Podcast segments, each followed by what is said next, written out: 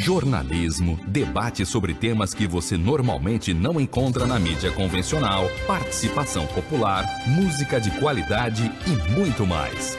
Web Rádio Censura Livre, a voz da classe trabalhadora.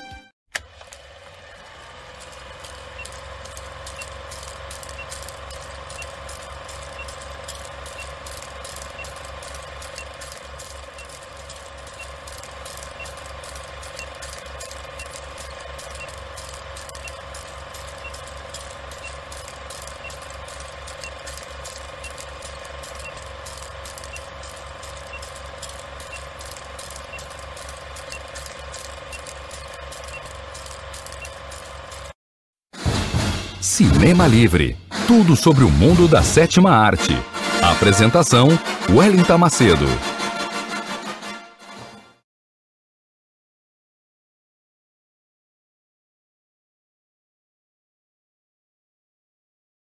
Ouvintes e internautas sintonizados nesse exato momento na web rádio Censura Livre, a voz da classe trabalhadora. Esta é mais uma edição do programa que traz a vocês, cinéfilos de plantão, tudo sobre o mundo da sétima arte, programa Cinema Livre, apresentado por mim, o Ellen Tamacedo, direto aqui da minha casa em Belém do Pará, com a colaboração luxuosa dos meus queridos parceiros Almir César Filho e Dirley Santos, que está comigo hoje no suporte técnico do programa. A edição dessa noite de sexta-feira, 26 de novembro de 2021, está sendo excepcionalmente gravada, então vocês que estão agora às 19 horas da noite assistindo a essa edição do programa Cinema Livre, que vai ter como tema Cinema e a Violência contra a Mulher, muito obrigada desde já pela participação, pela audiência, vocês que estão é, assistindo a nossa transmissão via Facebook da Web Rádio Censura Livre ou via YouTube da Web Rádio Censura Livre. Deixem os comentários de vocês, não esqueçam de deixar os comentários de vocês. Vocês, ouvintes da Web Rádio que estão sintonizados nos aplicativos da Web Rádio, nos escutando, muito obrigada também pela audiência. É, não esqueçam de deixar, vocês que estão vendo pelo Facebook ou pelo YouTube, o like de vocês e compartilhar o nosso programa. Sextou com o programa Cinema Livre nessa noite de 26 de novembro de 2021. Ontem foi 25 de novembro, Dia Internacional Latino-Americano e Caribenho de Violência, de combate, na verdade, é, a violência à mulher, a todo tipo, combate a todo tipo de violência contra nós mulheres. Então, é por isso que hoje também nós vamos falar um pouco desse tema aqui no programa Cinema Livre. Então, se ajeitam onde vocês estiverem, porque o programa que traz tudo sobre bastidores, notícias, curiosidades, os perfis dos astros e estrelas e as histórias dos grandes filmes que marcaram as nossas histórias e a história do mundo do cinema vai começar agora com o nosso habitual quadro de notícias, o quadro Curtas, com as últimas notícias do, do mundo do cinema para vocês, cinéfilos de plantão. Vamos começar o nosso quadro Curtas, trazendo uma notícia sobre um festival muito famoso do cinema francês que começa mais uma edição esse ano. É o Festival Varilux de Cinema Francês, que chega à 12ª edição com exibição nos cinemas. Com informações do site Correio do Povo, o Festival Varilux de Cinema Francês chega à sua 12ª edição com exibição nos cinemas entre 25 de novembro, começou ontem, até 8 de dezembro em várias cidades brasileiras. Serão 17 longas-metragens inéditos que formam uma seleção com gêneros e temáticas variadas de diretores novos e consagrados. Em Porto Alegre, no Rio Grande do Sul, o festival ocorrerá na Cinemateca Paulo Amorim, no Espaço de Cinema Bourbon Country, no Cine Marque Barra e no Cine Gran Café. Aqui em Belém, no Cine Líbero Luchardo, aqui perto da minha casa. Também recebem o festival o cinema Ulisses Jeremia, de Caxias do Sul, no Rio Grande do Sul, Cineflix em Pelotas, também no Rio Grande do Sul. E em várias capitais brasileiras, o Festival Varilux do cinema francês, um tradicional festival, vai estar tá rolando. É só vocês olharem aí a agenda de cinema da cidade de vocês. Entre os inéditos que serão exibidos no Festival Varilux está Enquanto Vivo, Enquanto Vivo, dirigido por Emmanuelle Bicor. A Emmanuelle Bicor é uma puta atriz francesa muito conhecida no mundo do cinema francês, em vários festivais. Ela é vencedora de vários prêmios ao longo de sua carreira, de cineasta e também como atriz. O drama também integrou a seleção oficial da última edição de Cannes e retrata um homem vivido pelo ator Benoit Magimel, que descobre ter um, uma doença incurável, bem como o sofrimento da sua mãe, vivida pela grande atriz Catherine Deneuve, ao longo das quatro estações de um ano. Exibido no festival, é, no Festival de Cannes, Está Tudo Bem, de François Ozon, também será exibido no Festival é, de Cinema Varilux. Também traz a temática de um personagem que se vê frente à morte, no caso, um idoso e sua relação com as filhas. Integram ainda a seleção Adeus Idiotas, de Albert Dupontel, Paris 13 Distrito, de Jacques Ondar, e Ilusões Perdidas, de Javier Gianoli. A animação A Travessia, de Florence Miallet, também terá sessão. Vai também ter uma exibição de clássicos. A edição 2021 traz de volta às telonas dois filmes memoráveis da cinematografia francesa para compor os clássicos homenageados da mostra. São eles O Magnífico e As Coisas da Vida. O Festival Varilux de Cinema Francês é realizado pela produtora Bonfil e tem como patrocinador principal a Essilor Varilux, além do Ministério do Turismo, Secretaria Especial da Cultura. São parceiros também a Embaixada da França no Brasil e a Aliança Francesa. Muito legal o Festival Barilux, eu gosto muito. A última edição que eu fui presencial foi antes da pandemia, inclusive fui para o lançamento aqui em Belém. Então, vocês, em, nas suas cidades que tiverem a oportunidade de curtir essa produção, as grandes produções do cinema francês, não deixem de conferir. Seguindo aqui o nosso quadro Curtas com as últimas notícias do mundo do cinema, essa notícia, aliás, eu trago duas notícias relacionadas a esse grande artista brasileiro que nós perdemos esse ano. A primeira diz que a estátua de Paulo Gustavo, a Dona Hermínia, é, e Dona Hermínia, na verdade, foram duas estátuas, a estátua do Paulo Gustavo e da Dona Hermínia foram inauguradas em Niterói, terra de Almir César Filho e de Dirley Santos também. De acordo com o portal de notícias, o G1, foram inauguradas na tarde desta segunda-feira passada, 22, duas estátuas em homenagem ao ator Paulo Gustavo. Uma retrata o ator, outra, sua personagem mais marcante no mundo do cinema nacional, Dona Hermínia, inspirada em sua mãe, a Dea Lúcia Amaral, que compareceu ao evento e falou emocionada o dia marca o aniversário dos 448 anos da cidade de Niterói. Parabéns a Niterói pelo aniversário. Os dois monumentos ficam no Campo de São Bento, em Icaraí, e têm 1,82 metro e de altura. Muitos fãs acompanharam a inauguração e houve gritos de ele merece. Paulo Gustavo morreu, como vocês sabem, de Covid aos 42 anos em maio deste ano. Para dezembro está prevista a inauguração do Circuito Turístico Cultural Paulo Gustavo, que incluirá pontos famosos da cidade exaltados nas obras do comediante. E ainda sobre Paulo Gustavo, essa é a segunda notícia que o quadro Curtas traz para vocês. É, uma notícia também muito boa, além dessa homenagem muito justa que a cidade de Niterói está fazendo ao artista, com informações do site do Senado Federal, foi aprovado né, o projeto de lei complementar PLP 73-2021, que libera 3 bilhões e 800 milhões de reais para amenizar os efeitos negativos econômicos e sociais da pandemia de Covid-19 no setor cultural.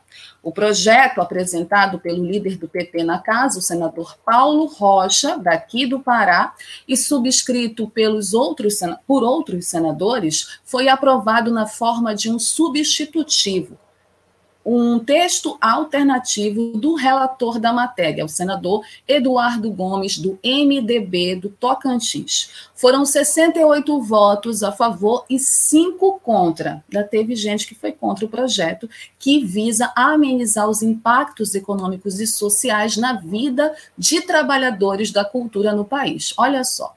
Agora, o projeto segue para análise da Câmara dos Deputados. O projeto de lei complementar 73 de 2021 é da autoria conjunta dos senadores Paulo Rocha, Paulo Paim, Jean Paul Prates, Rogério Carvalho, Humberto Costa, Jaques Wagner e das senadoras Rose de Freitas, Zenaide Maia e outros. Ele ressalta, na verdade, os autores ressaltam da matéria que o setor cultural foi o primeiro a parar em decorrência da atual pandemia e possivelmente será o último a voltar a operar. Daí a necessidade de continuar a ajuda, iniciada ano passado pela Lei Aldir Blanc, aos artistas, aos criadores de conteúdo e às empresas que juntos compõem uma cadeia econômica equivalente a 2,67% do produto interno bruto e que são responsáveis por cerca de 5,8% do total de ocupados no país, ou seja, cerca de 6 milhões de pessoas. Não é pouca gente, não, tá? Também é digno de nota enfatizar que a lei complementar resultante da aprovação do PLP homenageará mais uma homenagem ao artista Paulo Gustavo Amaral Monteiro de Barros, vítima da Covid-19. Bom, quem votou contra, entre os que votaram, os cinco, né, que votaram contra, estão os senadores Fernando Bezerra Coelho, gravem esse nome, do MDB de Pernambuco, e o senador Flávio Bolsonaro, do Patriota do Rio de Janeiro. Por que será, né? O projeto determina que o montante desse dinheiro, que é 3,862 bilhões de reais, virá do atual superávit financeiro do Fundo Nacional da Cultura. A União terá de enviar esse dinheiro a estados, Distrito Federal e municípios para que seja aplicado em ações emergenciais que visem combater e mitigar os efeitos da pandemia da Covid-19 sobre o setor cultural. Caso o projeto vire lei, o dinheiro terá que ser liberado por meio de medida provisória a ser editada pela presidência da República. Muito importante a aprovação desse projeto de lei, muito importante que agora que ele vai para a Câmara dos Deputados, os deputados tenham consciência da necessidade de se aprovar esse projeto, porque tem a ver com a vida de 6 milhões de trabalhadores que estão envolvidos direta ou indiretamente com a cultura do nosso país que trabalham com cultura no nosso país. E foram, sim, o primeiro, se não um dos primeiros setores a pararem com as suas atividades e muita gente com muitas dificuldades financeiras por conta da pandemia da Covid-19, que ainda não acabou, nem aqui no Brasil, nem no mundo. Então, é muito importante esse projeto ter sido aprovado, é uma necessidade urgente é, do povo, né, dos trabalhadores da cultura, e é um absurdo que tenha senador votado contra o projeto, né? Não tem dinheiro para a cultura, mas tem dinheiro para rachadinhas, né? Para a gente ver como são as prioridades desse país.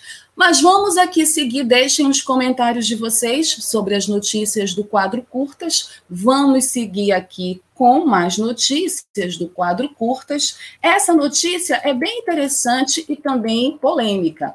O ator Ed Redmayne afirma que interpretar mulher trans em A Garota Dinamarquesa foi um erro. Pois é, minha gente, com informações do portal Adoro Cinema, a garota dinamarquesa foi um sucesso estrondoso na carreira de Ed Redmayne. Além de ter lhe rendido uma indicação ao Oscar, o papel continua sendo um de seus melhores trabalhos no cinema. Porém, mesmo com tanta aclamação, o ator se arrepende de ter gravado o filme. Pois é, em entrevista ao The Sunday Times, o astro afirmou que errou ao viver a personagem Lily. Para ele, a escalação é, foi uma oportunidade perdida para a representatividade transexual na sétima arte. E o que, que ele falou a respeito disso? Abre aspas. Eu não o aceitaria hoje. Eu atuei nesse longa com a melhor das intenções, mas foi um erro, fecha aspas, disse. Redmine explicou que a discussão maior sobre as frustrações em torno dessa escalação aconteceram porque muitas pessoas não têm um assento na mesa, se referindo à falta de representatividade em cargos de poder. E aí ele continua a declaração, abre aspas, precisa haver uma reparação ou vamos continuar tendo esses debates fecha aspas, esclareceu é, Redmine. Na época, a sua colega de trabalho, Alicia Vikander, que interpreta Gerda na produção do filme, chegou a vencer uma estatueta no Oscar por seu papel na obra. Ela foi vencedora do Oscar de melhor atriz coadjuvante por esse papel no filme. Porém, a estrela não comentou sobre as declarações de Ed. Vale lembrar que essa não é a primeira vez que Ed Redmayne utiliza a sua plataforma para apoiar a comunidade LGBTQIA+.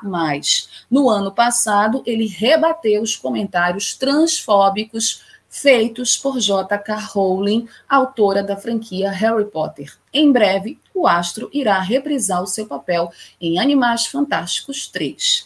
Essa é um, esse é um debate muito importante, muito sério, que muitos atores e atrizes vêm fazendo dentro e fora da indústria cinematográfica, em particular da indústria cinematográfica hollywoodiana, questionando seus papéis, questionando seus privilégios, questionando as suas escolhas, né, é, principalmente no que tange essa questão de representatividade. O Ed Redmayne não é o primeiro ator e com certeza não será o último a dar essa declaração em apoio à luta de artistas trans por mais espaço, né, para poderem serem escalados para papéis, é, em particular papéis trans no cinema, porque é disso que se trata. Se trata de garantir espaços a setores historicamente oprimidos e invisibilizados da sociedade. Agora, eu chamo a atenção, porque penso que seja importante, é uma opinião particular, vocês também depois deixem a opinião de vocês, se quiserem, nos comentários. Eu chamo a atenção só para uma questão que me preocupa não existe é, limitações para papéis, ou não deveria existir, na minha opinião, como atriz, e eu estou falando como atriz mesmo, limitações para papéis, para atores e atrizes. Nós, atrizes e atores, podemos fazer qualquer tipo de papel não, não podemos estar presos a gêneros, né? Ou a uma questão que tem a ver com raça. Infelizmente, as opressões que existem na nossa sociedade, por exemplo, criaram coisas absurdas e grotescas, grotescas como a blackface, que foi uma prática, inclusive, é, muito utilizada pelo cinema de Hollywood que invisibilizava o trabalho de atores negros, colocava atores brancos interpretando papéis que deveriam ser de atores negros e, mais do que isso, ridicularizava é, o povo negro nessas atuações, nesses papéis. A discussão que se faz hoje com a comunidade LGBTI ou LGBTQI a mais é muito importante nesse sentido, mas também é importante dizer que esses atores e essas atrizes precisam estar em qualquer tipo de papel, na minha opinião, não apenas em papéis trans. Então, atores trans, atrizes trans podem também e devem também interpretar outros papéis que não estejam presos a essa questão da identidade de gênero, certo? Acho que é importante que a gente reflita sobre isso, acho importante a reflexão que o Red que o Ed Redmine traz. Não acho particularmente que ele cometeu um erro, mas entendo a posição dele como aliado nessa questão super importante da visibilidade e da representatividade.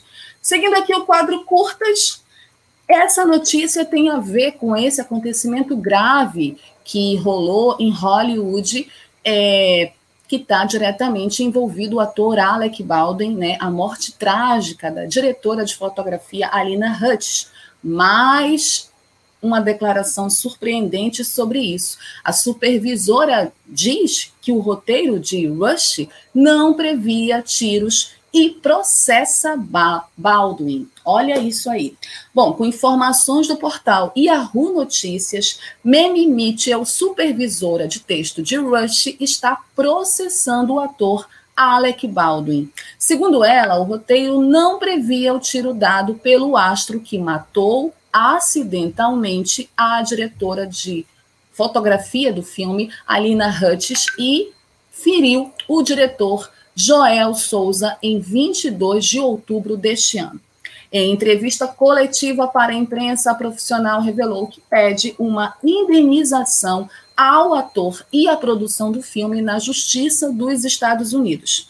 O que, que ela falou? Abre aspas. Eu revivo o tiroteio e o som da explosão da arma repetidamente, fecha aspas, disse ela. Mitchell foi a primeira pessoa a pedir socorro para as autoridades após os disparos. Ela conta que presenciou o momento do acidente. Além dela, Serge Svetnoy, o eletricista-chefe de Rush, processa a produção do filme. Nós chegamos a noticiar isso aqui também no quadro Curtas incluindo o ator Alec Baldwin, por negligência durante as gravações. É, em entrevista, a supervisora relembrou o acidente. Abre aspas, fiquei pasma. Eu ouvi alguém gemendo e me virei. Meu diretor estava caindo para trás e segurando a parte superior do corpo. Em seguida, eu me virei na direção de Alec e vi Alina caindo para a esquerda. Fecha aspas, falou. No processo, ela acusa Alec Baldwin de engatilhar e disparar uma arma carregada, embora a próxima cena a ser filmada não exigisse o engatilhamento e o disparo. Fecha aspas. Segundo ela, todos os protocolos de segurança foram desrespeitados pelo astro. Abre aspas, Baldwin escolheu jogar roleta russa quando disparou uma arma sem verificar e sem que o armeiro estivesse no local, fecha aspas, afirmou ainda na entrevista a advogada da supervisora Glória O'Reilly. Pois é, gente, vocês veem que cada vez mais, a cada no nova notícia, se complica mais ainda a vida de Alec Baldwin, e tudo leva a crer que uma sucessão de falhas, de erros é, e de irresponsabilidade provocaram esse terrível e trágico acidente, que não é tão acidental assim, porque poderia ter sido evitado, que culminou na morte da jovem diretora de fotografia Alina Hutchins. A gente vai seguir acompanhando esse caso aqui e, óbvio, mais notícias, novidades, a gente vai trazer aqui para vocês, internautas e ouvintes do Cinema Livre. Nossa última notícia para fechar o quadro curtas, uma notícia boa vinda daqui da minha cidade, de Belém do Pará, da Amazônia. Curta-metragem gravado em Icoaraci é premiado em Festival Nacional de Cinema. Que maravilha! De acordo com o G1 Pará, o curta-metragem Flor de Mururé, gravado em Icoaraci, Icoaraci, para quem não conhece Belém, é um distrito que fica aqui em Belém, faz parte da região metropolitana da Grande Belém, e dirigido por Marcos Correia e minha amiga Priscila Duque, do grupo paraense Carimbó Cobra Venenosa foi premiado com menção honrosa na 29ª edição do Festival Mix Brasil, Cultura da Diversidade, que aconteceu em São Paulo durante os dias 10 e 21 de novembro. O filme apresenta uma, um episódio ficcional de violência permeada pelo afrofuturismo amazônico, além de misturar elementos documentais e ficcionais com pitadas de surrealidade. As gravações aconteceram nos distritos de Coraci e Outeiro, em Belém. A produção reuniu uma equipe majoritariamente feminina, LGBTQIA, preta e de moradores da periferia. O filme, gravado em janeiro de 2021, já passou por mais de 15 festivais nacionais e por cinco festivais internacionais, incluindo exibições presenciais no Festival Internacional de Curtas de Belo Horizonte e em países na Europa, América Latina e América do Norte. Abre aspas, sempre o que a gente vê nas gravações de filmes e novelas é utilizarem os espaços, mas trazerem todo o elenco de fora. Quisemos mostrar as belezas naturais de Coraci e Outeiro e também a população que vive nesses lugares para que se sentissem valorizados, fecha aspas, conta Marcos Correia, que é um dos diretores do curta. De acordo com o diretor, outro ponto foi que, além de participar das gravações, as pessoas de Coraci também trabalharam no filme, estimulando a geração de renda. Flor de Mururé já conta com mais de 5 mil visualizações na internet e foi disponibilizado gratuitamente em uma plataforma de vídeos com legendas em inglês e espanhol para que pudesse alcançar públicos no exterior. Muito feliz com essa vitória particular da minha amiga Priscila Duque, daqui de Belém do Pará, jornalista, cantora, produtora, é, uma artista multifacetada do Cobra Venenosa, que é uma grande banda de carimbó aqui, que vocês precisam escutar. Parabéns a Priscila, parabéns ao Marcos Corrêa, parabéns a toda a equipe da produção do Flor de Mururé, que é um trabalho lindo, eu já vi, a música é linda, assistam, procurem aí na internet para vocês também conferirem. Parabéns e que venham mais prêmios. Com essa ótima notícia, a gente termina aqui o nosso quadro Curtas, com as últimas notícias do mundo do cinema. Espero que vocês tenham gostado. Comentem as notícias do nosso quadro Curtas. Vou chamar agora um rápido intervalo da campanha da nossa web rádio Censura Livre e na volta a gente vai falar do tema da semana: cinema e a violência contra a mulher, com o filme Milênio os homens que não amavam as mulheres. Já já. Jornalismo, debate sobre temas que você normalmente não encontra na mídia convencional, participação popular, música de qualidade e muito mais. Web Rádio Censura Livre, a voz da classe trabalhadora. Para manter o projeto da Web Rádio Censura Livre de uma mídia alternativa, buscamos apoio financeiro mensal ou doações regulares dos ouvintes, de amigos e parceiros, já que não recebemos recursos de grandes empresas, políticos ou partidos. Seja um apoiador regular e ouça o agradecimento no ar durante as edições dos nossos programas. Sua ajuda é muito importante para nós. Enviamos prestação de contas mensal aos nossos apoiadores temos uma vaquinha virtual permanente. Anote o endereço virtual apoia.se barra CL Web Rádio. apoia.se barra CL Web Rádio. Saiba mais sobre a emissora no WhatsApp 21 96553 8908. Web Rádio Censura Livre. A voz da classe trabalhadora. Acompanhe a programação da Web Rádio Censura Livre no site www.clwebradio.com, no aplicativo exclusivo para ouvir rádio no celular, tablet e Smart TV. A emissora também está no Rádiosnet, um dos maiores aplicativos para esta finalidade, na nossa página no Facebook e no canal da emissora no YouTube. Acesse o nosso canal escrevendo youtube.com barra C barra Censura Livre. Tudo junto. Inscreva-se no canal e acione o sininho para receber as notificações de novos vídeos. Web Rádio Censura Livre. A voz da classe trabalhadora.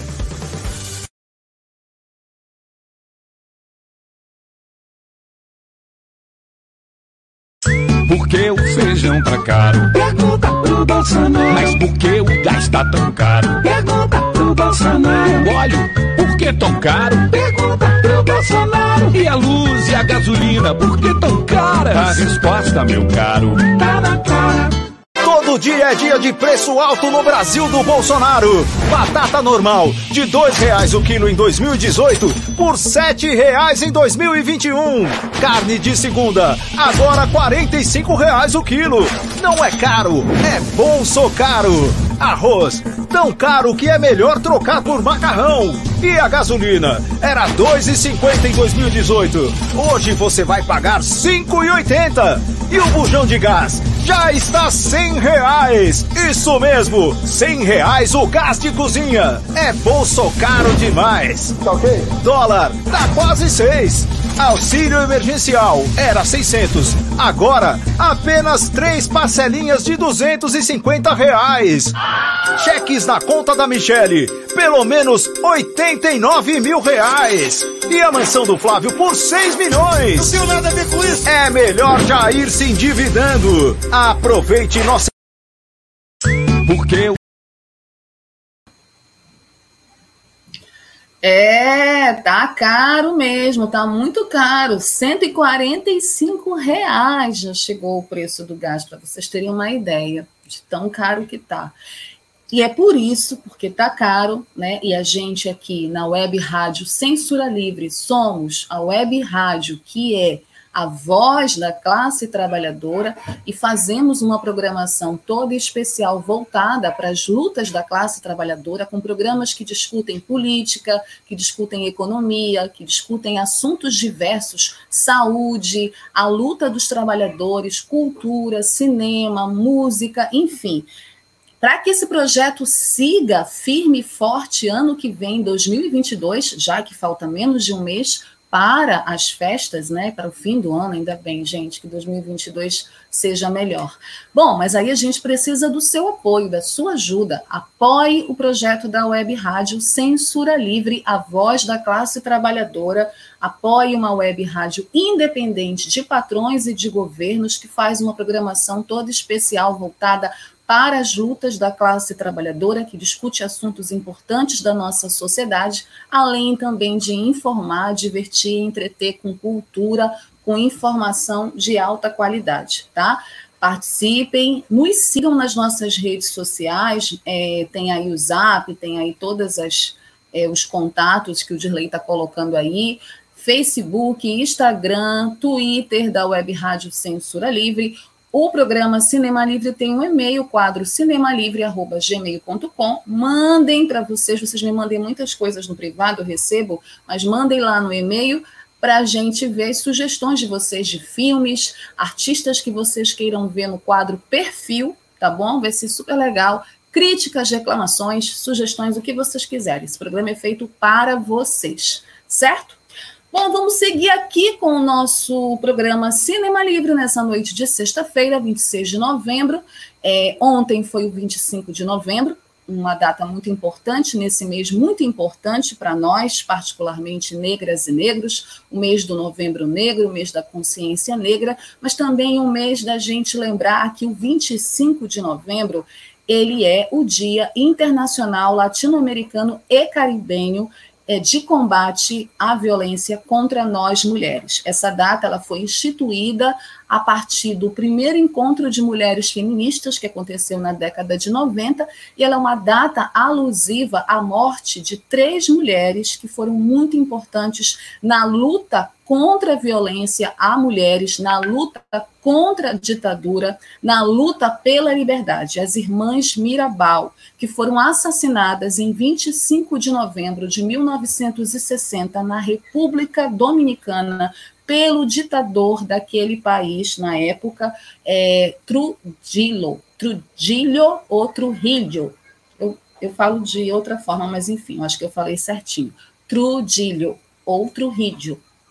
Enfim, esse safado matou as irmãs Mirabal, é, e é um representante de vários outros ditadores cruéis, sanguinolentos, que infelizmente a América Latina enfrentou durante a década de 60 e as outras décadas posteriores, né, durante esses tempos sombrios, que ainda tem gente que quer que volte, né, ainda tem gente que exige a volta da ditadura, e por conta desse assassinato, mas também para discutir toda essa questão da violência porque infelizmente a violência contra nós mulheres e são várias formas de violência é, ainda persiste nessa sociedade capitalista, machista e patriarcal. Nós lembramos essa data, então atos e manifestações são feitas no 25 de novembro e hoje, 26 de novembro, nós vamos aproveitar para falar também sobre esse tema muito importante que o mundo do cinema sempre discute, reflete a partir das suas obras cinematográficas. E o filme que a gente trouxe essa semana para falar um pouquinho com vocês sobre esse tema e a gente pensar um pouco, refletir a partir de uma análise fílmica é Milênio, os homens que não amavam as mulheres.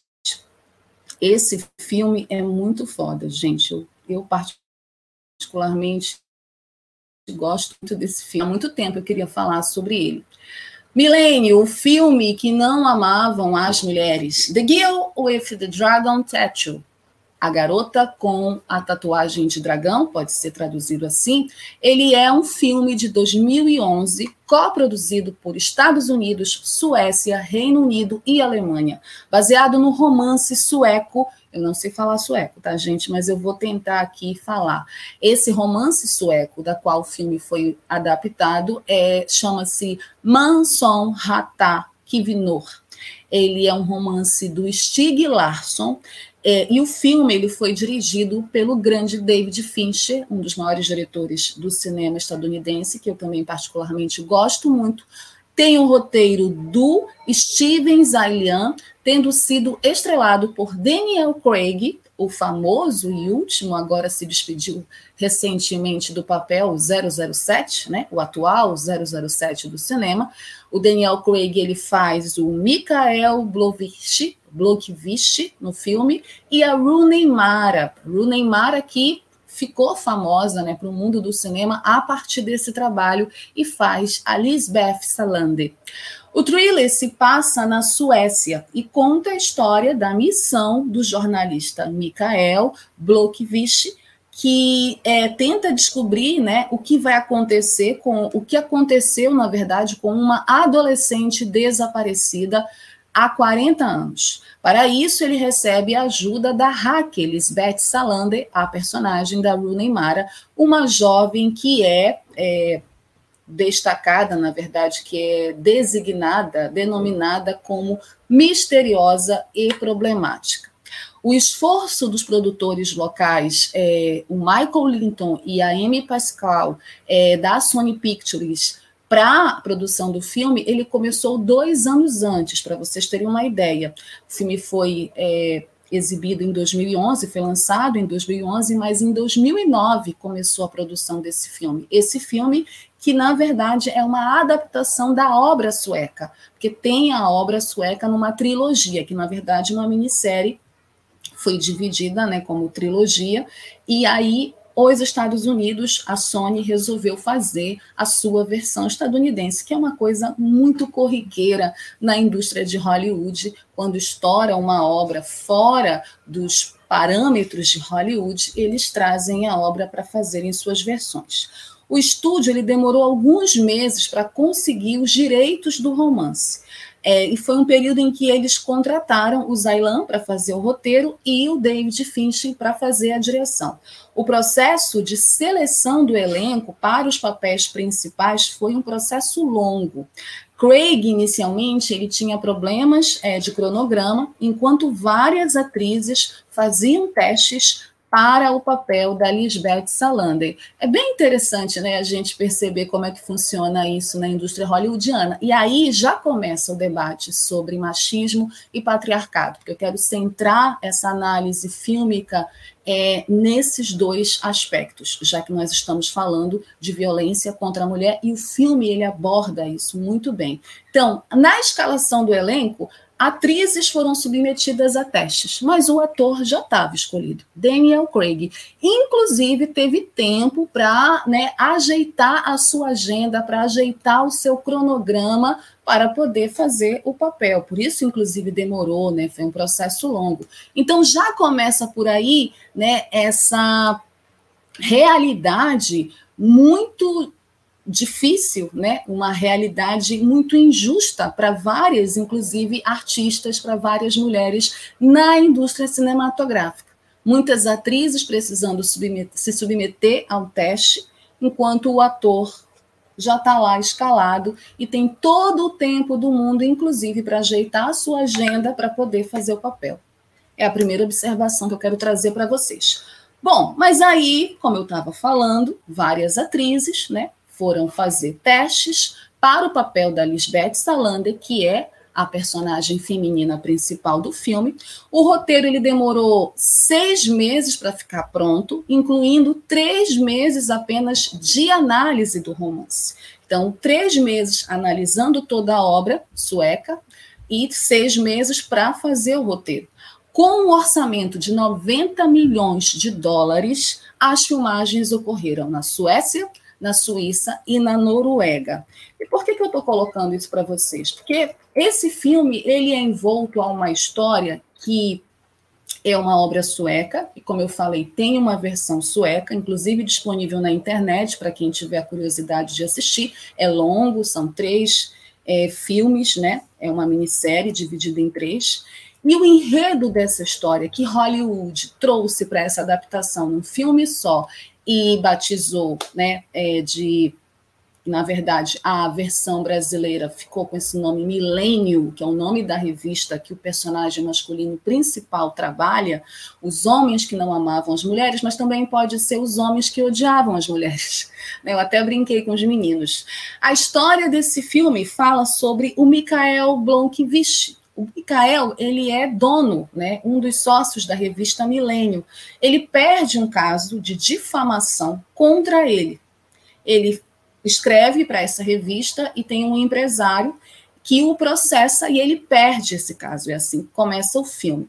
É, e esse empresário, claro, é desonesto, mas consegue ganhar o processo judicial contra o personagem do Daniel Craig.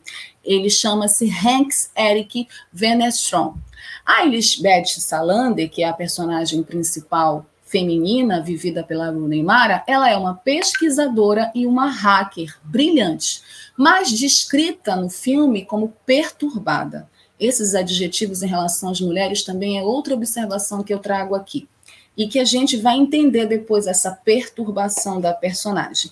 Bom, ela faz uma extensa pesquisa pessoal em relação ao personagem do Daniel Craig, para o magnata sueco e empresário Eric Wanger, vivido pelo ator Christopher Plummer. É, e ele tem a missão especial, e tem uma missão especial. Por que, que o Eric está pedindo para a Lisbeth fazer essa pesquisa? Porque ele tem uma missão para o personagem do Daniel Craig, mas antes ele quer saber quem é o personagem do Daniel Craig, quem é o Mikael. Bom, em troca de informações condenatórias contra o empresário desonesto Venestron, o Blockvist concorda em se mudar para um pequeno chalé na propriedade do Wagner, do personagem do Christopher Plummer, para investigar o desaparecimento e suposto assassinato da sobrinha do Wanger, a Harriet, e aí, esse suposto assassinato e desaparecimento aconteceu há 40 anos. Então, ele volta no tempo e começa a investigar essa família desse empresário que é atormentado por esse desaparecimento da sobrinha, Helwet, que tinha 16 anos quando desapareceu. O Blockvist descobre um caderno com uma lista de, homem, de nomes e números, né? Que ninguém conseguiu achar, e a partir desse caderno ele começa a investigação. Bom, eu estou contando um pouco do enredo para vocês, mas aí vocês têm que ver o filme, né? Porque eu não vou falar falar do filme, não vou contar o filme para vocês, mas o que é importante da gente entender, primeiro que o filme, apesar de falar sobre é, o título do filme ser Os Homens que Não Amavam as Mulheres, é um título bastante sugestivo e tem muito a ver com essa questão da gente, da nossa sociedade, sobre machismo e patriarcado. Eu quero falar, na verdade, das personagens femininas do filme. Da personagem da Rooney Mara, a Lisbeth Salander, em particular, que é a personagem feminina principal, e a Harriet, a desaparecida que move o Michael, que é o personagem do Daniel Craig, a essa cidade e a investigar a vida dessa família burguesa, rica, dona de indústria, né? Então, primeiro, é, falar das personagens. A Lisbeth Salander, a personagem da Rooney Mara, ela mostra toda essa questão da opressão machista e patriarcal de uma sociedade que ainda impõe a sua força sobre nós mulheres e principalmente a sua força sobre os nossos corpos, sobre os corpos femininos. A Lisbeth, a história dela é que ela é o enredo diz isso, uma personagem problemática, perturbada, mas brilhante. Essas descrições em relação às mulheres ou algumas mulheres é um sintoma dessa sociedade, porque ninguém é, se pergunta ou na hora, né, não se perguntou por que, que ela é descrita como problemática e perturbada. E ao longo do filme a gente vai ver situações que demonstram que, na verdade, a Lisbeth é uma vítima dessa sociedade patriarcal, machista, que tutela a vida dela, que manda na vida dela e que ela tem, inclusive, que se submeter a favores sexuais para conseguir o que ela quer. Tem cenas que são muito fortes envolvendo diretamente a personagem da Rooney Mara. Cenas, inclusive, difíceis de assistir, para mim, particularmente, acredito que para muitas mulheres, mas que são um retrato de como a sociedade capitalista é machista, patriarcal, cruel, violenta e opressora contra nós mulheres. E como essa sociedade nos adoece por conta do machismo que a gente sofre e depois tutela sobre as nossas vidas. Então, tem uma cena que para mim também é muito forte no filme, vou falar só dessa cena, que é quando ela está no metrô, ela vai pegar o um metrô e ela é assaltada. Né? O cara puxa a mochila dela e ela, assim, olha ao redor e ninguém faz nada. Tem um monte de homem lá e ninguém faz nada. E ela sai correndo atrás do cara e consegue recuperar a mochila numa luta corporal, mas as pessoas ficam olhando para ela como se ela fosse a culpada, como se ela fosse uma louca por ter ido atrás de algo que é dela e que foi roubado, né, por um cara que se aproveitou do fato dela ser uma mulher. Quantas mulheres já não passaram por uma situação dessas? Outras cenas cenas também muito sutis de como o Estado é machista, patriarcal, opressor e rege ainda sobre as nossas vidas. É, e paralelo a essa personagem, tem a personagem da Harriet, a tal desaparecida há 40 anos, uma menina que teoricamente faz parte de uma família burguesa, uma família rica, né, que aparentemente era uma família que não tinha problemas, mas ela também é descrita como uma menina introspectiva, problemática, perturbada, inclusive por mulheres da própria família, né, pelas primas, porque o Mikhail começa a investigar é, a vida dessa família e aí descobre segredos que estão guardados há muito tempo.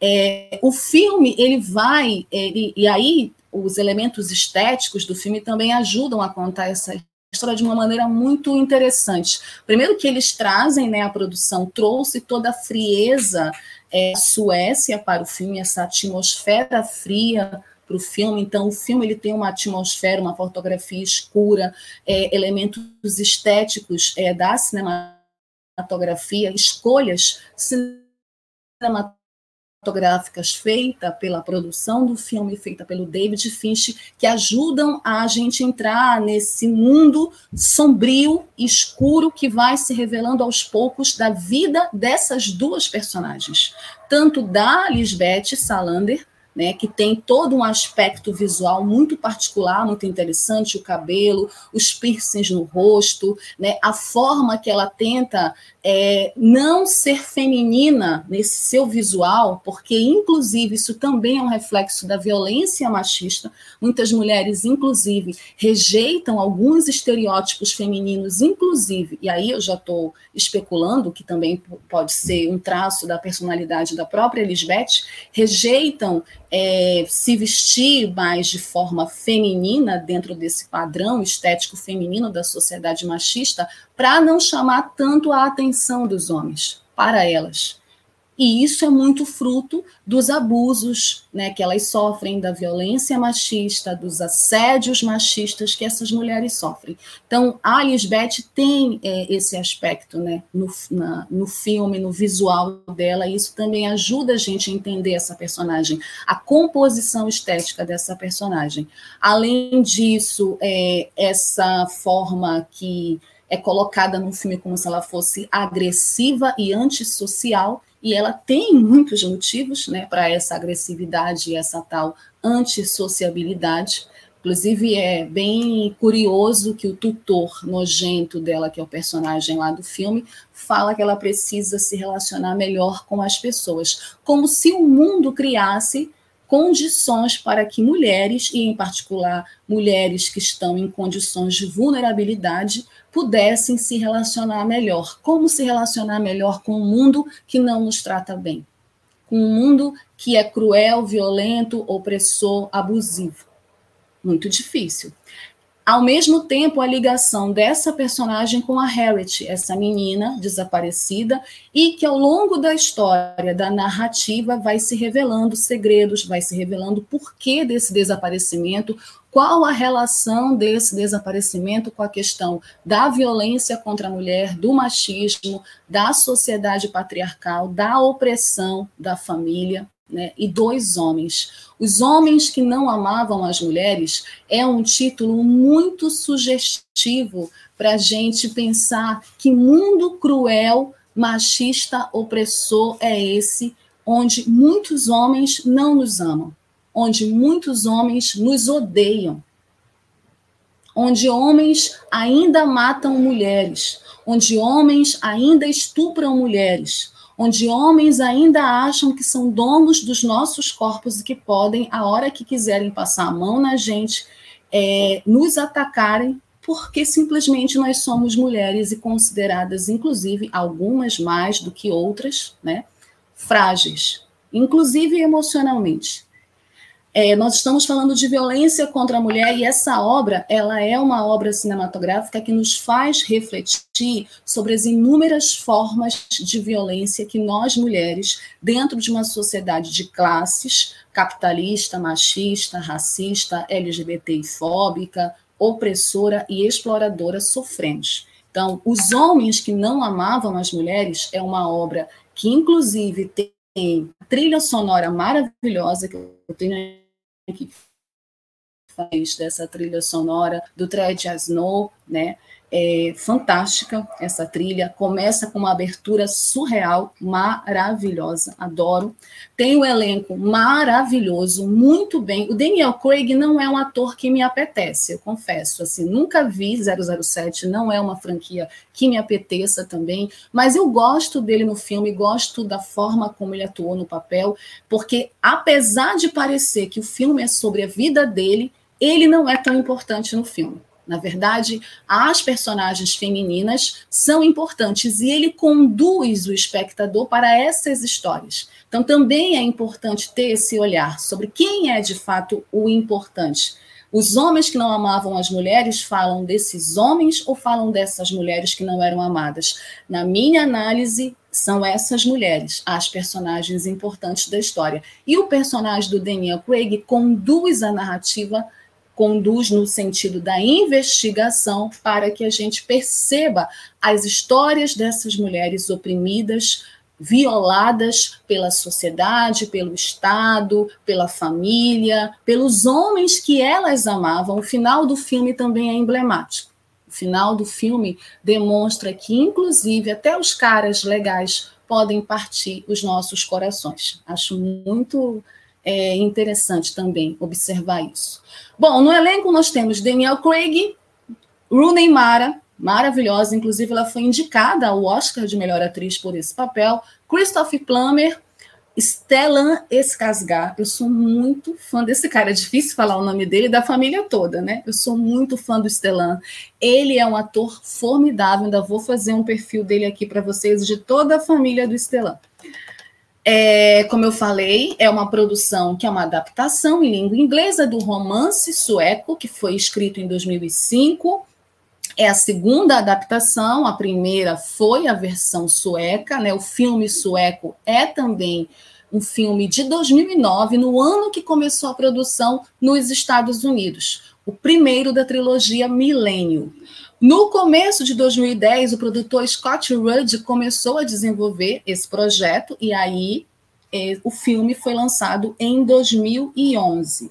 A trilha sonora de The Gill The The the Dragon Tattoo foi criada pelo Trent Reznor, como eu falei, e o Atticus Royce, que anteriormente colaboraram com David Finch, ou seja, já trabalharam com o diretor antes na trilha sonora de A Rede Social. Então, assim, fantástica a trilha sonora, adoro, adoro, adoro a abertura desse filme, a recepção, a crítica especializada no site Rotten Tomatoes, o filme possui uma aprovação de 85%, baseado em 156 resenhas, com uma nota média de 7 a 10 e um consenso de que o filme era brutal, e é de fato brutal, mas cativante. Assim, não tem como, tu ficas colado no filme, né? É, o filme é, tem cenas muito fortes, muito duras, muito ligadas à realidade, mas é muito bem conduzida a narrativa.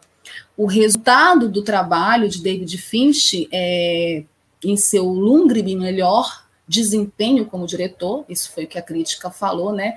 É, faz com que o trabalho só não seja melhor do que o trabalho da Rooney Mara. O trabalho da Rooney Mara no filme foi muito destacado pela crítica, né? Foi muito elogiado pela crítica. Ela foi, inclusive, indicada ao Oscar por isso. E aí ele foi indicado a várias premiações. A Rooney Mara venceu o prêmio de melhor revelação pelo National Board of Review. É, o próprio, a própria trilha sonora foi também premiada, a trilha sonora do Trent Reznor e do Atticus Royce foi premiada é, numa premiação de jornalistas, é, mulheres, inclusive, que é, premiaram, foi indicado para várias premiações, Globo de Ouro, BAFTA, Oscar, MTV Movie Awards, ganhou o Sato Awards de melhor filme de terror ou suspense. Milênio, Os Homens que Não Amavam as Mulheres é um filme que, apesar de ser de 2011, é super atual, tem tudo a ver com a nossa realidade, que infelizmente para nós mulheres só piora a cada dia. E nesse Mês do Novembro Negro, de lembrar mulheres negras, mulheres importantes na luta contra o machismo, é super importante assistir ou reassistir esse filme para que a gente possa refletir a nossa forma, principalmente vocês, homens, possam refletir melhor a forma que vocês nos tratam e de que vocês precisam ser aliados no combate ao machismo e a toda violência contra nós mulheres, certo? Espero que vocês gostem é, de assistir o filme ou espero que vocês reassistam o filme. Vamos agora para um breve intervalo. Na volta, tem dicas e o perfil da semana para vocês.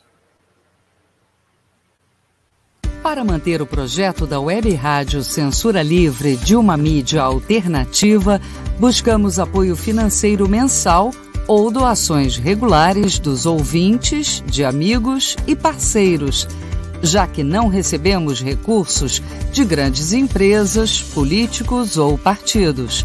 Seja um apoiador regular e ouça o agradecimento no ar durante as edições dos nossos programas. Sua ajuda é muito importante para nós. Enviamos prestação de contas mensal aos nossos apoiadores. Temos uma vaquinha virtual permanente. Anote o endereço virtual apoia.se barra CL Web Rádio. apoia.se barra CL Web Rádio. Saiba mais sobre a emissora no WhatsApp 21 96553 8908. Web Rádio Censura Livre, a voz da classe trabalhadora.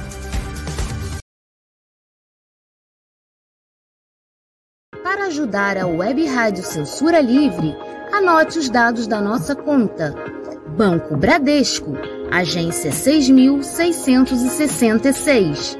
Conta corrente número 5602, dígito 2. Se preferir, nosso Pix é 32 954 696 0001 81.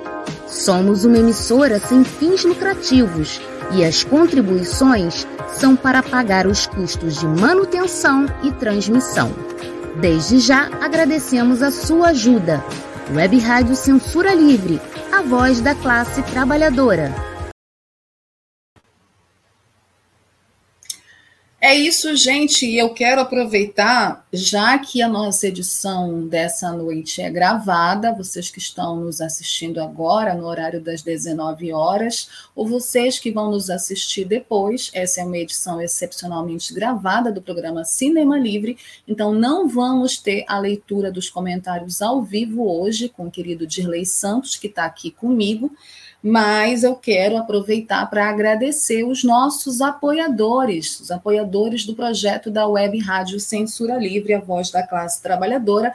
Agradecemos aos apoiadores Daniele Bornia, Frente Ampla Suburbana, Gabriel Tolstói, Gelta Xavier, Guilherme Portela, João Paulo Ribeiro, José Eduardo Peçanha, Lohan Neves, Maria do Nascimento, Marcelo Benites, Ana Hermano, Marco Aurélio Balsa, Sandra Vargas, Thaís Rabelo e Wendel Setúbal. Muito obrigada pelo apoio de cada um e de cada uma. Sigam apoiando o projeto da Web Rádio Censura Livre, é a voz da classe trabalhadora. E você que ainda não nos apoia, nos apoie.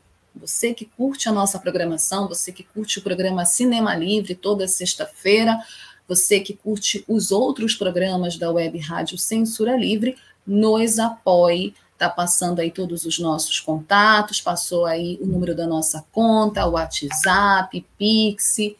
Apoie o projeto independente da Web Rádio Censura Livre, a voz da classe trabalhadora, certo? Vamos agora para o nosso quadro Dicas, que também é um quadro que temos aqui no programa, onde quando a gente fala do tema da semana, a gente fala de um filme né, específico que vai é, nos ajudar na discussão e na análise desse tema a partir é, da obra cinematográfica, mas também a gente segue falando do tema no quadro Dicas com cinco filmes relacionados à temática. E como a temática dessa semana é violência contra a mulher, o quadro de hoje vai apresentar, o quadro Dicas vai apresentar hoje cinco filmes, cinco dicas para vocês, internautas e ouvintes cinéfilos de plantão, passarem o final de semana assistindo também esses outros cinco filmes, além do Milênio, que também versam sobre essa temática é, de violência contra a mulher. E nossa primeira dica é um filme do grande diretor Martin Scorsese. Alice não mora mais aqui.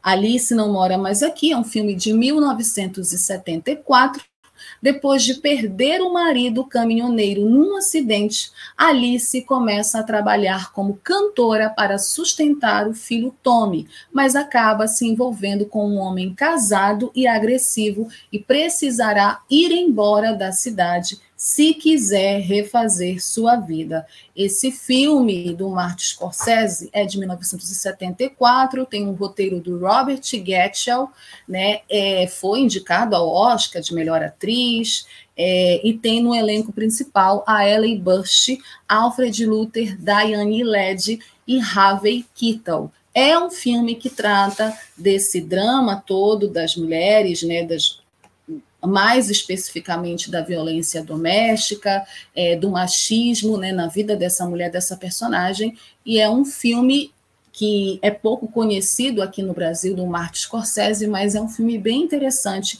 que vale a pena assistir ou reassistir para quem já conhece, certo? Bom, seguindo aqui o nosso quadro Dicas, está aí, Alice não mora mais aqui. Seguindo aqui o nosso quadro Dicas, nossa segunda dica tem a ver com a data do 25 de novembro. Sim, no tempo das borboletas. O filme No Tempo das Borboletas fala um pouco da biografia das irmãs Mirabal. Ele é um filme de 2001. Na verdade, ele foi feito para a TV, é um filme de TV, um telefilme, como a gente fala. Ele foi feito para o canal pago Showtime que é um canal que reúne é, vários outros canais e que também, é, na verdade, é um dos primeiros canais, assim, antes da era dos streams, a fazer séries e filmes que se destacaram. E ele encomendou essa produção Irmão, Irmãs Mirabal, nos tempos da borboleta, é, no tempo das borboletas, a história, a história das irmãs dominicanas que usavam o codinome La Mariposas. Por isso que é no tempo das borboletas, porque em espanhol é borboleta é mariposa. Elas eram ativistas políticas e atuavam em atividades de oposição à ditadura do então presidente Rafael Trujillo. As irmãs Minerva, Pátria e Maria Teresa foram assassinadas e a notícia da morte das mariposas provocou grande comoção popular. Esse filme ele é dirigido, como eu falei, para a TV, para o Showtime. Ele é um filme é, dirigido pelo Mariano Barroso e tem no elenco principal a Salma Hayek, que daqui a pouco vai aparecer aqui no nosso quadro perfil. A Salma faz a Minerva, né? Uma das irmãs, e ela tem um destaque maior no filme. As outras irmãs são feitas pela Pilar Padilha. A Pilar Padilha, muita gente não conhece aqui no Brasil, mas a gente já falou dela aqui no programa Cinema Livre. Ela é a protagonista de um filme que eu adoro, do Ken Loach, Pão e Rosas. Ela é uma atriz mexicana que às vezes está fazendo também filmes em Hollywood. Ela é uma das irmãs. Tem a Lumi Cavassos. A Lumi Cavassos é uma atriz também pouco conhecida aqui no Brasil. Ela é mexicana. Ela fez um filme que é lindo, que a gente ainda não falou aqui, mas a gente falará ainda como Água para Chocolate. Esse filme fez sucesso aqui no Brasil.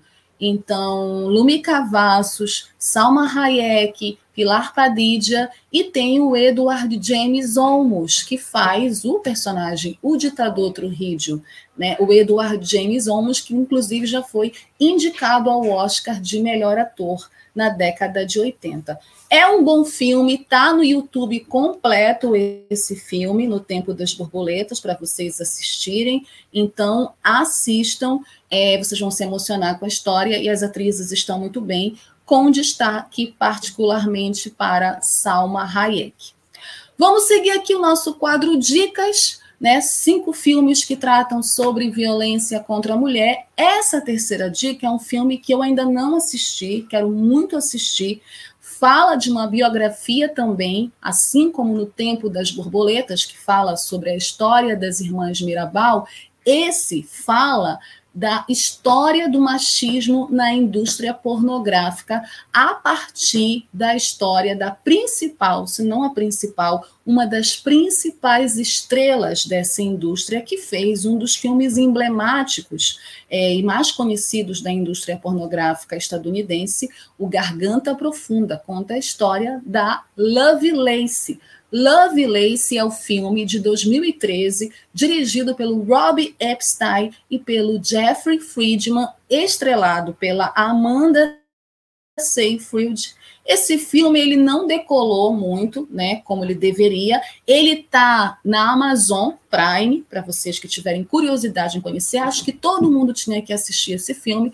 É, eu não tenho Amazon, vou tentar assistir É, ele conta a história do lançamento do Garganta, do Garganta Profunda, que é esse que é considerado um dos clássicos da indústria pornográfica. O Garganta Profunda ele é um filme de 1972 e o filme vai retratar a vida da estrela pornô Linda Lovelace logo depois que o filme Garganta Profunda é lançado. Ela torna-se uma sensação internacional e porta-voz de liberdade sexual e hedonismo. Isso é como está descrito, tá? Porém, seis, seis anos mais tarde, ela apresenta um lado mais sombrio da história. Que é isso? Ela foi lançada à fama por conta desse filme que fez muito sucesso, principalmente entre os amantes é, desse gênero de filme. Só que a história dela é uma história pesadíssima de machismo, de opressão, de violência, todos os tipos de violência que vocês podem imaginar. E é isso que o filme tenta retratar a partir da história da Linda Lovelace. Por isso que eu acho importante que a gente assista esse filme, conheça, e inclusive discuta. A gente ainda vai fazer um programa desses para discutir um pouco mais essa questão dessa indústria particularmente é, que levou atrizes à fama, mas que também destruiu, ao mesmo tempo, é, a vida dessas mulheres, a vida dessas atrizes, que inclusive não tiveram respeito nem da própria indústria. Vamos seguir aqui com o nosso quadro Dicas, né? Cinco filmes sobre violência contra a mulher. Nossa quarta dica é um filme nacional. Muito interessante esse filme. Eu vi outro dia, nem conhecia o filme, mas achei bem bacana de trazer ele aqui. É, o aspecto nacional do nosso cinema, também retratando essa discussão sobre a violência contra a mulher a partir desse filme, o Vidas Partidas. Vidas Partidas é um filme de 2016. O filme ele é dirigido pelo Marcos Chetman, que é um diretor de novelas da Rede Globo, e tem no elenco o saudoso e querido Domingos Montagnier. Graça e Raul se apaixonam perdidamente. Eles se casam e têm duas filhas. Tudo vai muito bem até que Graça cresce em sua carreira, mas Raul fica desempregado.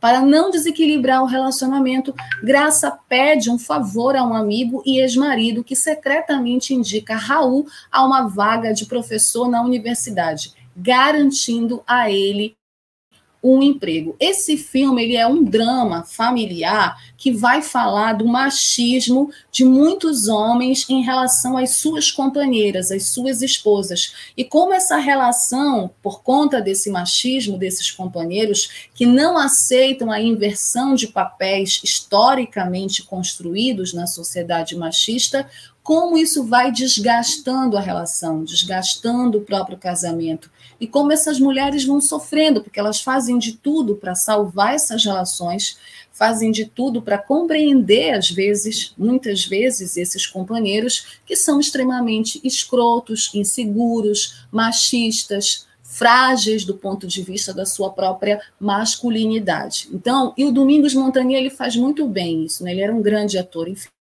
infelizmente é, faleceu precocemente. Então, é um filme que eu deixo aqui para vocês que não conhecem, conhecerem e assistirem. Vidas Partidas, um drama muito é, real da nossa sociedade brasileira. Tenho certeza que muita gente vai se identificar com essa história. Eu me identifiquei. Bom, a última dica do quadro Dicas também é um filme brasileiro, sim que aqui a gente ama cinema nacional. E é um curta-metragem, um curta-metragem que foi filmado durante a pandemia, o auge da pandemia da Covid-19, ano passado. É o curta-metragem Lockdown. Não tem vacina. Sim, a gente trouxe porque esse curta-metragem ele fala sobre como nós mulheres, como as mulheres sofreram com o aumento da violência machista, da violência dos seus companheiros e maridos, bem no auge da pandemia. O curta Lockdown Não Tem Vacina é um projeto da produtora Girassol que reuniu uma equipe de mais de 30 mulheres de todo o país em uma produção remota. Olha que interessante. O principal objetivo do curta é mostrar que a pandemia é apenas um agravante para uma, eles chamam de doença, né, que é crônica no Brasil, a violência contra a mulher. Eu não chamaria de doença, eu chamo de ideologia mesmo, ideologia que é parte dessa sociedade capitalista. É, esse curta, ele foi dirigido pela Daila Ferreira, né, a Daila fala que a quarentena intensificou os comportamentos abusivos e agressivos do companheiro, dos companheiros, e que a intenção do curta era traçar uma relação comparativa entre sentimentos que são comuns em períodos de pandemia, como o medo, a insegurança e a instabilidade emocional com sentimentos que mulheres que são vítimas passam diariamente. Como esses sentimentos se confundiram durante a pandemia e principalmente durante o confinamento. Só para vocês saberem, essa produção contou com o apoio do diretor Pedro Vasconcelos, que é da Rede Globo, coprodução da Boa Ideia Entretenimento, tem o Paulinho Vilhena, o ator, como produtor associado, o curta, ele também foi exibido é, pela atriz Cleo, né, a filha da Glória Pires, no Cleo On Demand, é, que também ajudou e também foi coprodutora do projeto. No elenco principal tem as atrizes Maite Piragibe, Carolina Buju, Bianca Faria e Roberta Santiago. Vale a pena assistir, gente, esse curta. Vale a pena pena assistir esse trabalho das meninas, muito pertinente para esse momento que a gente vive, porque a pandemia não acabou e, infelizmente, os casos de violência contra as mulheres, principalmente os casos de feminicídio, aumentaram, infelizmente, significativamente. Certo? Bom, a gente vai sair do quadro Dicas, que eu espero que vocês tenham gostado dos cinco filmes que a gente trouxe, para o perfil, o perfil que é da grande atriz Salma Hayek, que é a estrela do filme No Tempo das Borboletas, que conta a história das irmãs Mirabal, né? Que eu falei para vocês aqui, foram as irmãs assassinadas em 25 de novembro de 1960 pelo ditador da República Dominicana, o Trujillo. Salma Hayek Pinot é a estrela do nosso perfil dessa semana. Esse é o nome dela, Salma Hayek Pinot. Ela nasceu em Balagama, é, na verdade, ela nasceu em Cos Coatzacoalcos, gente, é difícil falar esse nome dessa cidade mexicana.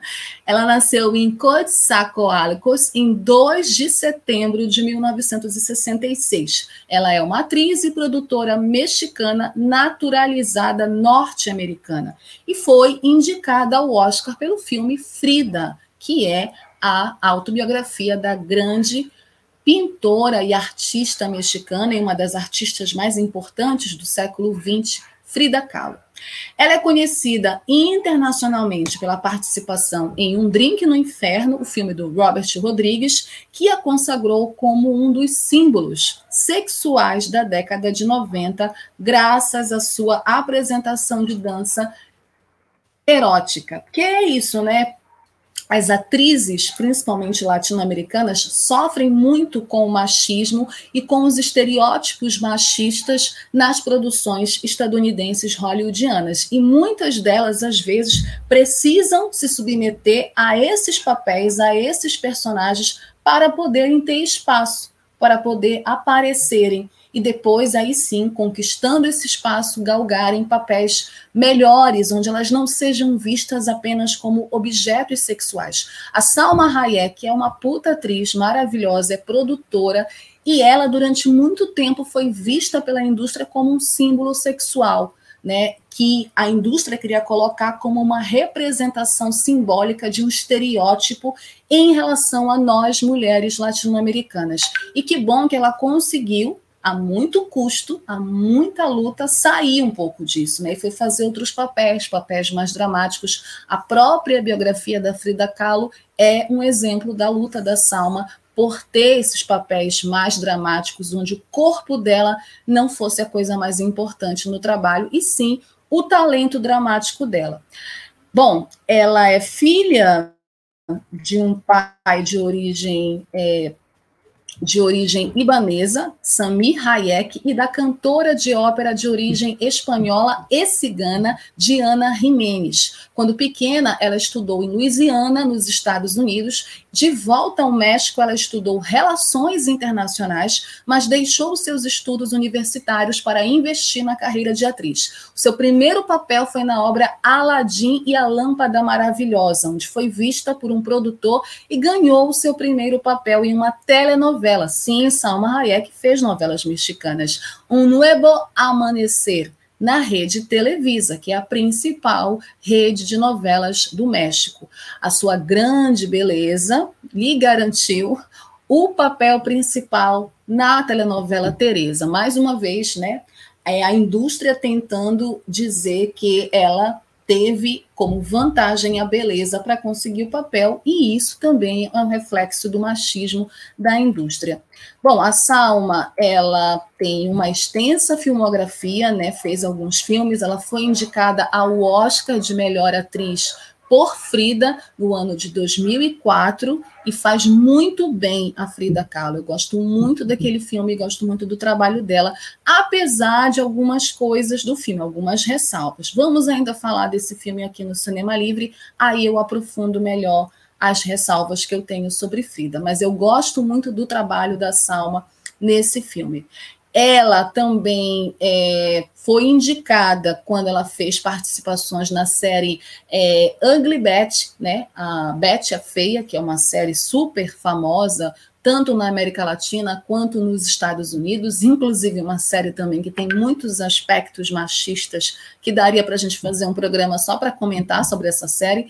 A Salma foi indicada para melhor atriz convidada em série de comédia, né? O Prime Time Emmy Awards. E também a série foi indicada para melhor série de comédia. Ela foi indicada para o Globo de Ouro de melhor atriz em filme dramático por Frida. Ela foi indicada para o Screen Actors de melhor atriz em cinema por Frida e foi indicada ao BAFTA, o Oscar do cinema britânico, de melhor atriz principal por Frida. Ela também foi indicada a outros prêmios melhor atriz por Beatriz S. Diner, é, do AARP Movies for Groups Awards. Ela é, tem uma filmografia muito extensa, a Salma Hayek. Tem filmes assim que são muito conhecidos, inclusive aqui no Brasil. Ela fez Mi Vida Louca, Rodiceira, fez Desperado, ela fez Fair Game, ela fez Four Rooms, ela fez alguns filmes com Adam Sandler, daquela série Gente Grande. Ela fez Traffic, é, ela fez Hotel. Ela fez Frida, ela fez Spy Kids 3, é, Game Over. Ela fez Era Uma Vez no México. Ela fez a Across the Universe. Ela fez alguns filmes bem é, interessantes, algumas comédias também. Ela é muito chamada para fazer dublagens também de filmes e fez várias novelas mexicanas é, e alguns episódios de séries. Salma Hayek é que é, sem dúvida, a estrela mexicana mais conhecida dentro de Hollywood e hoje ela trabalha também como produtora associada, tentando né, se desvencilhar dessa imagem de símbolo sexual e indo trabalhar em filmes onde o talento dramático dela tenha mais espaço e ela tenha mais respeito na indústria como atriz, como uma profissional, não como uma mulher bonita, que é o que a indústria cinematográfica machista faz com muitas mulheres, em particular com as mulheres latino-americanas. Esse é o perfil de Salma Hayek. Assistam os filmes dela, assistam Frida, assistam No Tempo das Borboletas. São dois filmes que mostram o talento dramático dela, ela como atriz principal, não como, a, como um acessório no filme, porque tem muitos filmes que a Salma está no personagem como um acessório para os homens Né? Isso também é muito comum com as atrizes consideradas bonitas dentro da indústria cinematográfica. Assistam a Salma em papéis principais, onde vocês vão poder conferir todo o talento dramático dela como atriz. Certo? Bom, com o perfil da Salma Hayek, a gente encerra. A Dirley ainda está passando em alguns filmes para vocês é, já colocarem na agenda da Salma, mas com o perfil dela a gente encerra o nosso programa Cinema Livre dessa edição de 26 de novembro de 2021. Quero agradecer imensamente todo mundo que ficou até essa hora nos assistindo, pelo Facebook, pelo YouTube, pelos aplicativos da Web Rádio Censura Livre que estavam nos ouvindo. Muito obrigada mais uma vez pela audiência, pela participação de vocês. Os comentários que vocês é, vão colocar aqui, depois eu vou ler todos, quero ler, quero saber o que, que vocês acham. E é isso, na semana que vem a gente volta com mais cinema para vocês, com mais notícias, com mais dicas, com mais perfis de astros e estrelas. Bom final de semana para vocês, com muito cinema. Beijos, se cuidem, a pandemia não acabou. Até semana que vem. Tchau. Cinema Livre tudo sobre o mundo da sétima arte. apresentação: Wellington Macedo.